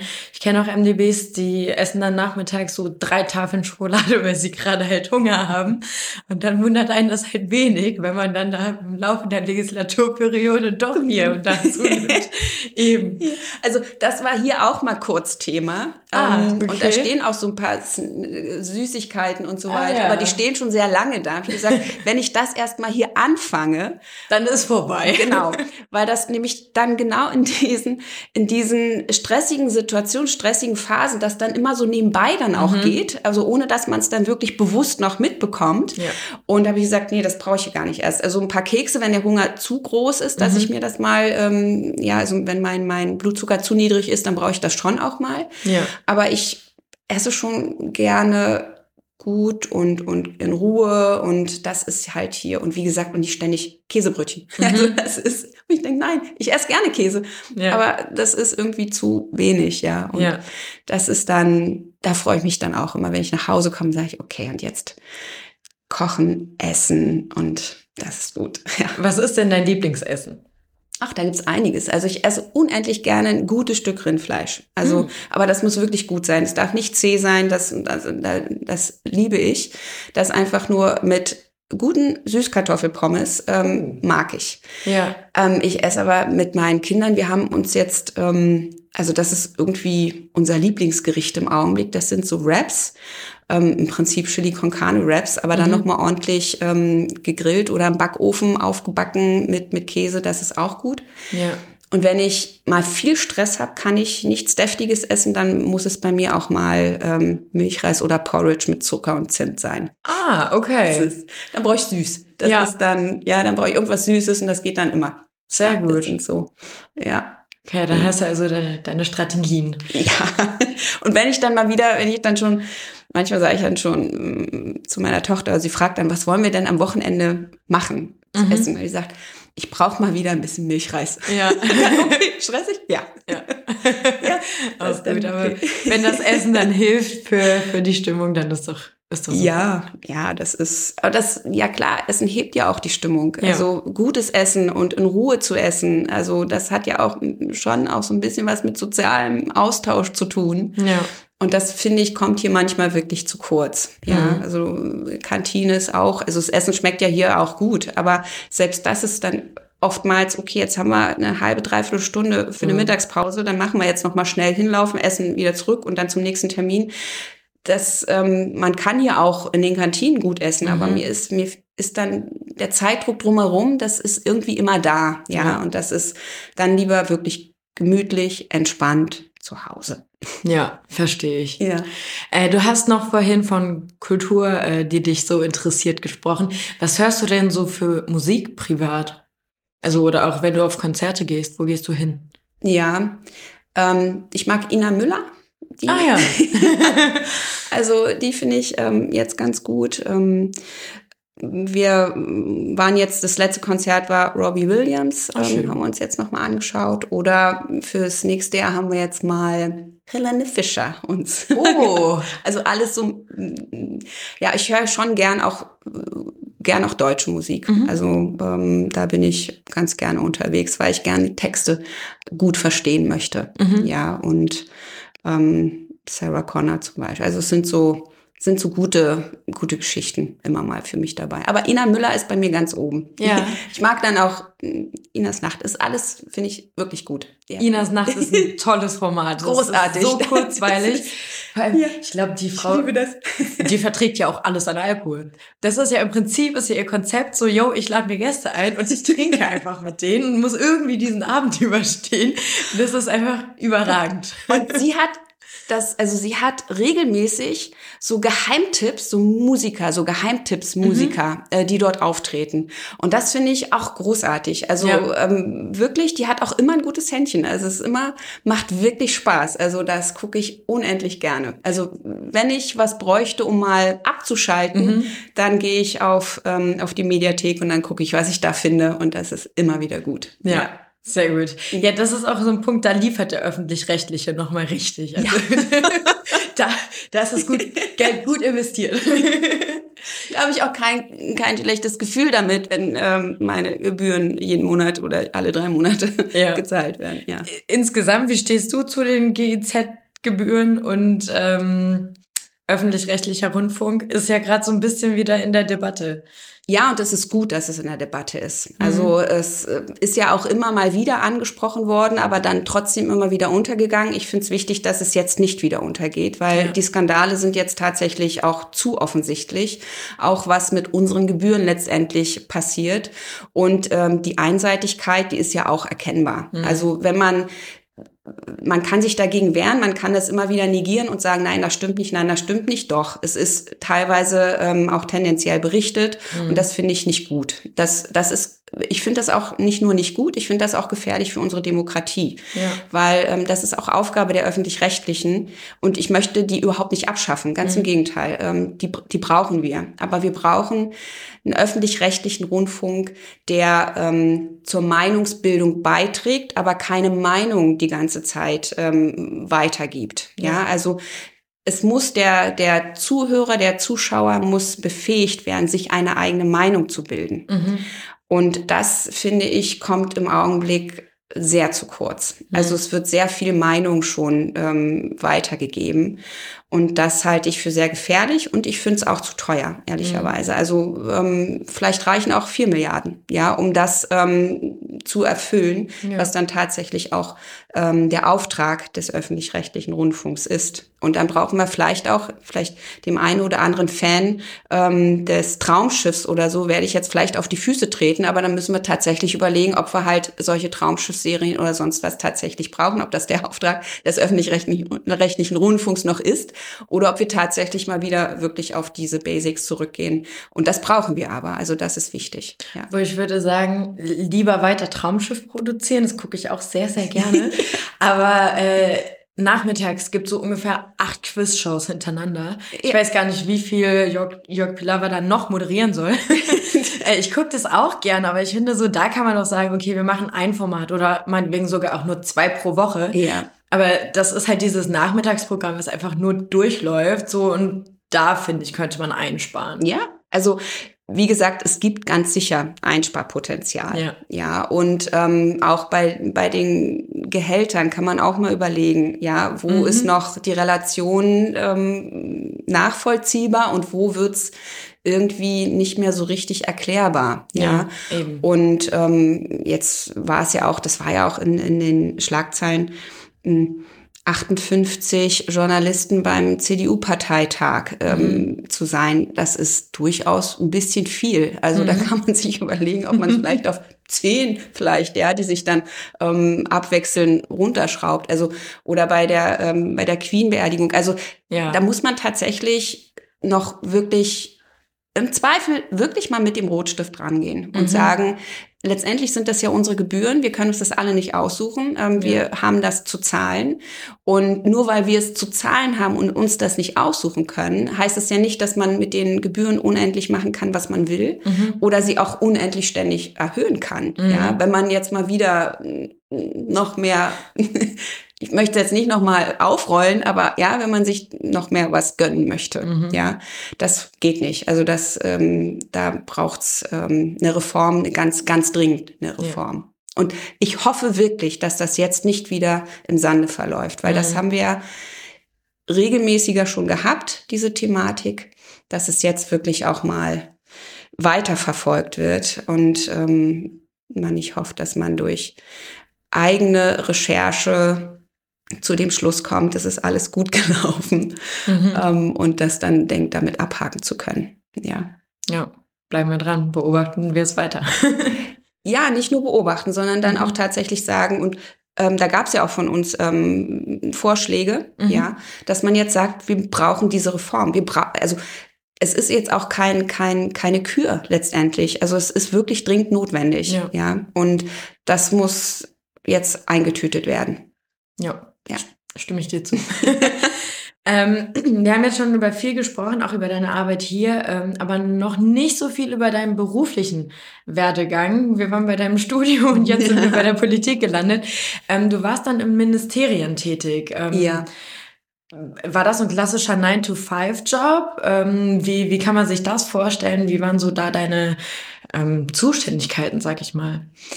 Ja, ähm, klassischer 9-to-5-Job. Also ich habe nach meinem, also ich bin ja dann Diplom-Verwaltungswirtin gewesen oder habe den Abschluss gehabt, die Diplom-Verwaltungswirtin in Klammern FH. Ah, ja. ist es richtig?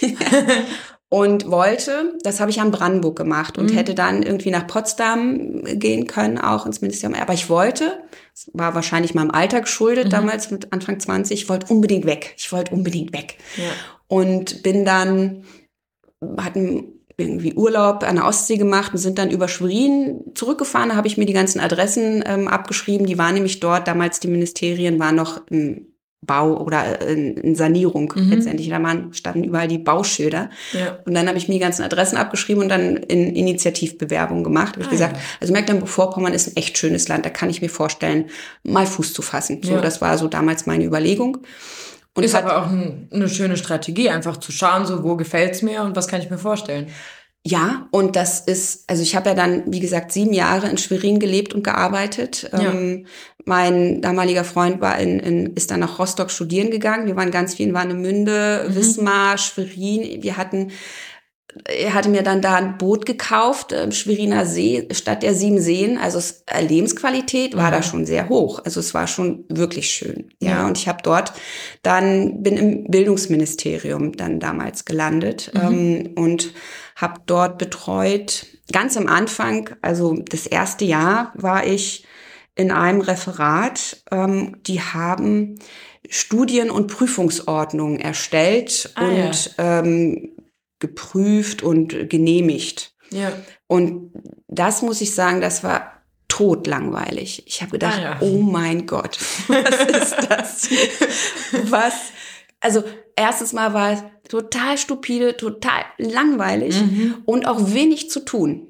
Und ähm, mein damaliger Chef hieß Herr Voss. Und ähm, dann haben wir gesagt, mehr, also ich brauche mehr Futter, was kann man noch so machen? Mit meiner Kollegin, wir haben uns dann damals echt oft angeguckt und gesagt, ähm, okay, wie kriegen wir jetzt die Zeit bis halb vier noch rum? Ja. Ja, und da habe ich nämlich dann die Idee ähm, entwickelt, tatsächlich mal zu studieren. Ah ja. Ja, Mhm. das war, okay, ich habe so viel Zeit, dann kann ich auch studieren. Ja, logisch. Und aber ähm, letztendlich habe ich das Geld gebraucht, so dass Mhm. ich jetzt nicht noch mal ein komplettes neues Studium anfangen mm, könnte, sondern war ja in dem Job drin und habe gesagt, okay, dann mache ich das halt Mhm. als als Teilzeit und habe aber nach einem Jahr bin ich dann zu meinem Personalreferenten gegangen und habe gesagt, lieber Herr, ich weiß nicht mehr irgendwas mit R, weiß ich nicht mehr. Ich bin ja noch in der Probezeit und in der Probezeit muss man auch ganz viele unterschiedliche Sachen anschauen. Und muss man, also kann man nicht nur eins machen, sondern auch noch ganz viele andere Sachen. Gibt es denn nicht noch was anderes, was ich machen könnte? und das hat er sogar aufgegriffen und gesagt, stimmt, Probezeit kann man nicht nur in einem. Und dann hat er geschaut und dann bin ich nämlich ins Referat ähm, gekommen für, für die Hochschulbetreuung ah ja. und habe dann ab da die Universität Greifswald und die Hochschule für Musik und Theater betreuen dürfen. Großartig. Also Ja. es war wirklich, hat einen super Chef, ähm, der damals aus, ich meine, Schleswig-Holstein nach äh, Mecklenburg-Vorpommern gewechselt war. Es war ja noch diese Aufbauphase, Aufbau-Ostphase, wo dann auch ähm, Hilfen auch für die, den Aufbau der Verwaltung, also personelle Hilfen teilweise auch für den Aufbau der Verwaltung ge- gegeben wurde. Und das hat richtig Spaß gemacht. Und dann auch durfte ich dann am Ende sogar auch ähm, Bleibeverhandlungen mit Profs, also mit Professoren, künftigen Professoren oder also Aufnahmeverhandlungen oder Bleibeverhandlungen mit denen selbst führen. Mein Chef hat sich dann nur noch daneben gesetzt und dann Wow. mit, Anfang 20, wo ich gedacht habe, wow, also das war, das war richtig, war wirklich großartig. Es hat Ja. mir sehr, sehr gefallen. Und ähm, ja, und wie gesagt, dann war halt die persönliche äh, Veränderung bei meinem ähm, Freund, der dann nach Ashbourne gegangen ist. Und dann habe ich überlegt, bleibe ich jetzt hier? Mhm. Wäre ich gerne tatsächlich. Also ich wäre wirklich sehr, sehr gerne in Schwerin geblieben, aber das war einfach, also eine Pendelei, die hätte uns damals schon ähm, die Beziehung gekostet. Und dann habe ich gesagt, okay, dann schaue ich mal mich hier um, also im Rhein-Main-Gebiet letztendlich. Ja. und dann bin ich in Rheinland-Pfalz im damaligen Bildungsministerium dann auch gelandet. Mhm. Das war für mich wirklich ein Kulturschock, muss ich gestehen. Okay. Insofern, dass ich in, in Mecklenburg-Vorpommern, das Bildungsministerium war im Marstall, direkt am See. Mhm. Und Rheinland-Pfalz, das Ministerium, war in einem, weiß ich nicht, 15-stöckigen Haus mitten im Nir also mitten im Beton. Mhm. Und da habe ich schon gedacht, okay, also Nicht mehr so schön. ja. Und auch, auch die Mentalität war eine völlig andere. Mhm. Ja, also Ja, das norddeutsche, norddeutsche norddeutsch. Mentalität. Also da muss man schon lange graben, um, ähm, um Zugang zu finden und Freundschaften. Und es war halt, hatte ich dann zu dem Zeitpunkt schlicht. Mhm. Ja, also was heißt schlicht? Hab, mm, hart erarbeitet, aber Ja. Da waren halt auch Freundschaften dann entstanden. Und dann in Rheinland-Pfalz, das war dann zwar alles ganz schnell, ganz freundlich, Mhm. alles ganz herzlich, ganz offen, aber wenig, wie ich fand, so tiefgründig für mich. Mhm. Also das war dann ganz viel oberflächlich, aber ich wurde aufgenommen ohne, also das war, es hat mir, es fiel mir nicht schwer, dort anzukommen. Ja. Okay, das ist also doch die, gut. Ja. Türen, Bürotüren waren immer offen, immer im Gespräch. Also es war alles, alles gut. Ich habe mich da auf jeden Fall mal nicht einsam gefühlt. Mhm. Aber ähm, wie gesagt, vom Schweriner See nach Mainz, da habe ich schon gedacht, oh Mann. Mhm. Aber ja, ich habe dann irgendwann hab ich gesagt, okay, ich, ich gebe mir jetzt zwei Jahre. Also und wenn es gar nicht geht, gehe ich wieder zurück nach ähm, Mecklenburg-Vorpommern. Ja. ja, aber dann hat sich das ganz schnell, ähm, bin ja auch ganz schnell angekommen, auch in Oberursel ganz schnell angekommen, hat ja eine war schwanger und dann auch da ganz schnell Bezug und habe mich schon nach einem Jahr oder anderthalb Jahren gesagt, nee, ich, also hier ist toll. Also Und da bist tolle. Menschen. Ja, das war dann irgendwie ganz toll und bin heute auch unendlich gerne da. Also ich ist wirklich meine zweite Heimat geworden. Ja, ja das ist schon ähm, gerade auch Oberursel und Hessen, das ist schon ein tolles Land, und tolle Menschen. Ja. Ja. Mhm. Wie gesagt, und dann habe ich im Bildungsministerium lang gearbeitet, war dann, war dann erstmal ausgestiegen, weil ich ja dann schwanger wurde und mhm. gucken musste, dass ich überhaupt wieder irgendwie arbeiten kann. Also meine Tochter erstmal betreut bekomme. Mhm. Und dann habe ich wieder stundenweise angefangen. Und dann irgendwann wurde ich zum zweiten Mal schwanger und dann bin ich nochmal ausgestiegen und dann bin ich erst nochmal in so einer Stiftung für Innovation oder so gelandet, mal mhm. zwei Jahre. Und dann war auch in Rheinland-Pfalz Landtagswahl und dann haben die Grünen halt ähm, auch ähm, so viel gewonnen, dass sie halt auch ein Ministerium bekommen haben. Dann wurde halt dann dieses Familienministerium gegründet. Also das hieß dann, es hieß ja irgendwie ständig anders. Also mhm. die Namen Familie, Frauen, Jugend, Kinder, Kinder, Frauen, Jugend, Familie. Irgendwann kam ja jetzt am Ende noch Verbraucherschutz dazu. Also das wird ja dann immer umressortiert. Ja. Und bin dann da aber in diesem neu gegründeten quasi Familienministerium gelandet oder umgestiegen und bin dann also von Bildungspolitik oder ähm, ja, was, was, es war ja da eher finanzielle ähm, Ausstattung der Hochschulen, Personalbemessungskonzept hieß es und Mittelbewirtschaftung ähm, habe ich in, in, in, in Rheinland-Pfalz was die Hochschulen anging, gemacht. Sehr komplex, also mhm. war, war auch spannend letztendlich. Also weiß man auch genau, was ein Studienplatz kostet am Ende. Und ja. also es ist, ja. Und ähm, bin dann halt in die Kinderrechte und Kinderschutz ähm, auf dieses Ministerium gewechselt und dann seitdem dort gewesen. Und am Ende war ich dann, nach der letzten Wahl kam halt, wie gesagt, Verbraucherschutz dazu mhm. und bin dann im Verbraucherschutz tatsächlich auch nochmal gelandet. Also kunterbunt. Ja. Ähm, da arbeitest du jetzt aber nicht mehr, oder? Nein, nein. Also da ja. bin ich im Augenblick beurlaubt, letztendlich. Ah, ja. Oder ja, ich glaube, beurlaubt. Das heißt, ja. wenn die Legislatur endet und du würdest hier nicht weitermachen, mhm. dann könntest du wieder zurück? Ja, dann ah, könnte ich wieder zurück. Also da habe ich wie so eine Art Rückkehrrecht, genau. Ja. Das ist ja, ja, ganz nett so als Backup. ja, es ist ganz, ja, es ist ganz nett als Backup. Das, das stimmt. Also auf jeden Fall zu wissen, ähm, ich würde da jetzt nicht in ein schwarzes Loch fallen mhm. und wüsste jetzt nicht, wie ich mein, mein, mein Lebensunterhalt verdienen soll. Andererseits ist es halt, also für mich im Augenblick äh, nicht vorstellbar, muss ich ja. gestehen. Ähm, weil hier ist, ist politisch zu arbeiten und auch äh, frei politisch zu arbeiten und die liberalen Werte zu vertreten, gerade auch für, für die FDP, das ist ein ganz anderes Arbeiten als in einem dann weiß ja nicht, wie dann die Konstellation ist, aber im Augenblick ist es halt ein grünes Haus. Mhm. Ja, ist es ein und äh, die vertreten halt äh, teilweise und das merkt man auch bis runter in die Referate ganz andere Ideen. Mhm. Ja, und von daher ist es ähm, nicht einfach tatsächlich. Ja. Und es wäre schön, wenn, wenn das noch ein bisschen länger nicht so ist, dass ich da dann wieder arbeite. Aber als Backup ist es natürlich ähm, sehr entspannt. Ja. ja. Verstehe. Ja. Mhm. Okay, äh, ich frage meine Gäste immer, was sie sonst noch so auf dem Herzen haben. Gibt es noch etwas, über das du sprechen möchtest? Mhm. Letztendlich, wir haben ja schon ganz breiten, ganz großen Blumenstrauß ähm, heute besprochen. Genau. Was, was mir am Herzen liegt, ist gerade die derzeitige Situation, in der wir uns alle befinden. Mhm. Also das ist, ich habe schon gesagt, das hört, es fühlt sich an wie ein, fühlt sich so an, als wenn so ein Sturm durchs Leben weht. Ja, ja, das ist einmal durch die Veränderung, auch meine persönliche Veränderung, jetzt hier im Bundestag zu sein und diese Politik, also Bundespolitik machen zu dürfen. Zum anderen aber auch diese ganzen Krisen, die uns, äh, die uns begleiten. Ja.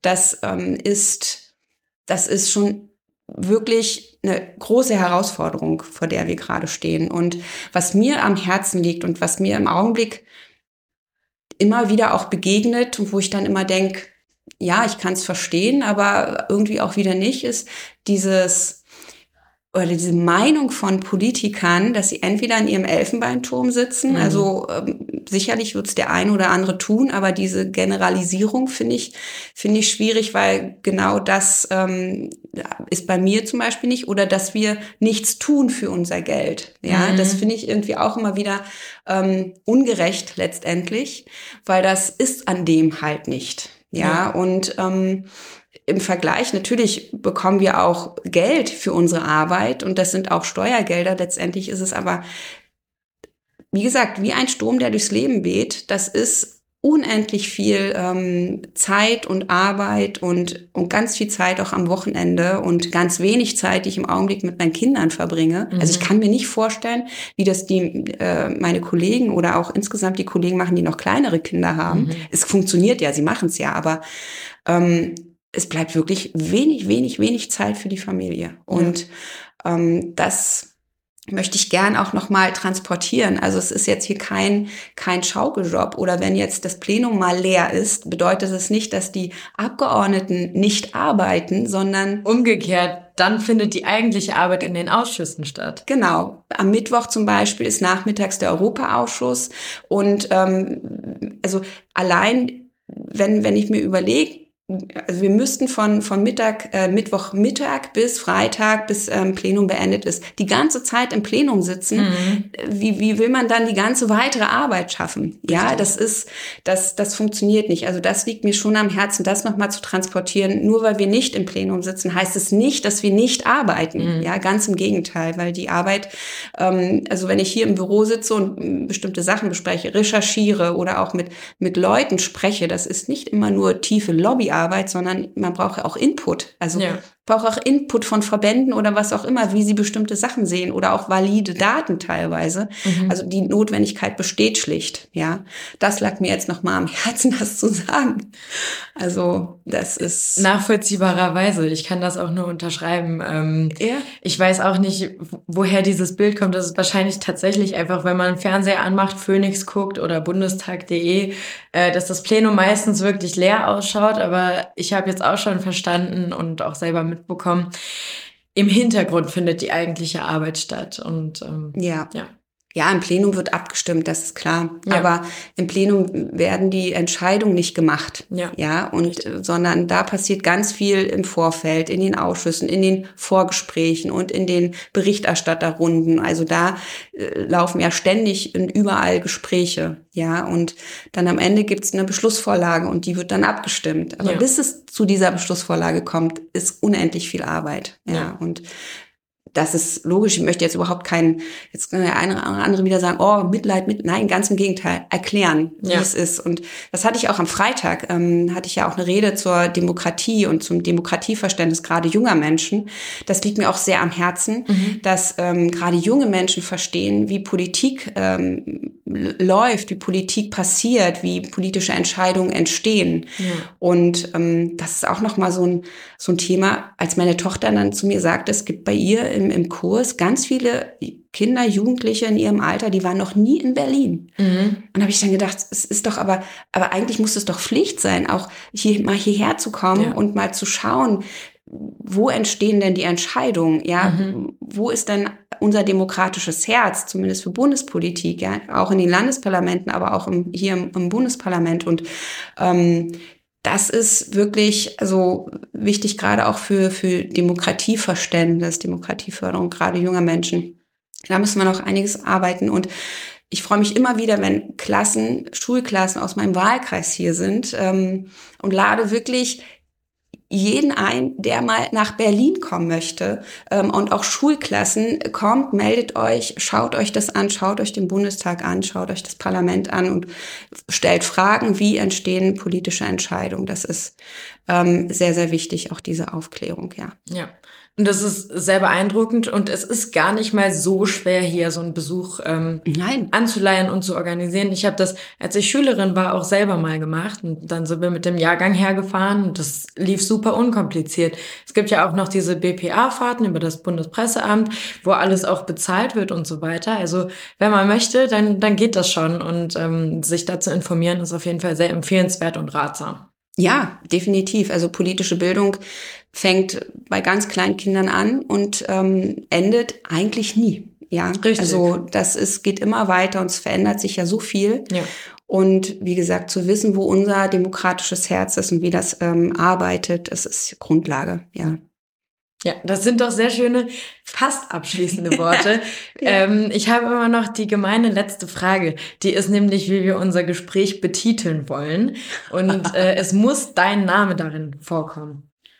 Ah, es muss mein Name darin vorkommen. Also entweder mit Katja Adler oder, weiß ich nicht, bla bla bla von Katja Adler. Also ist egal, nur dein Name muss im Folgentitel mit dabei sein. Dann, dann, ich habe ja vorhin schon mal kurz gesagt, wenn ein Sturm, es ist so wie, ähm, fühlt sich so an, als wenn ein Sturm durchs Leben zieht. Ja. Und dann kann, kann man das doch nennen, ähm, wenn ein Sturm durch Katja Adlers Leben zieht, wie auch immer. Ja, ja das ist das, doch gut. Das wäre doch, ähm, also das, ja, das könnte ich so spontan jetzt, ohne länger drüber nachgedacht zu haben. Ja, ist ja. doch gut. Spontane Ideen sind immer gar nicht so schlecht. Okay. Dann nehmen wir das doch. Ja. Dann, ähm, ja. Wäre ich soweit durch mit meinem Fragenkatalog. Oh. ich bedanke mich ganz, ganz herzlich, dass du dir die Zeit genommen hast und mich hier in dein Büro eingeladen hast. Ich hatte sehr viel Freude im Gespräch. Und genau, auf bald, würde ich sagen. Vielen Dank. Vielen Dank, dass du dir die Zeit genommen hast. Das war sehr schön. Das Gespräch hat mir sehr gefallen. Sehr Auf gerne. Bald. Das freut mich. Und dann sage ich wie immer, over and out.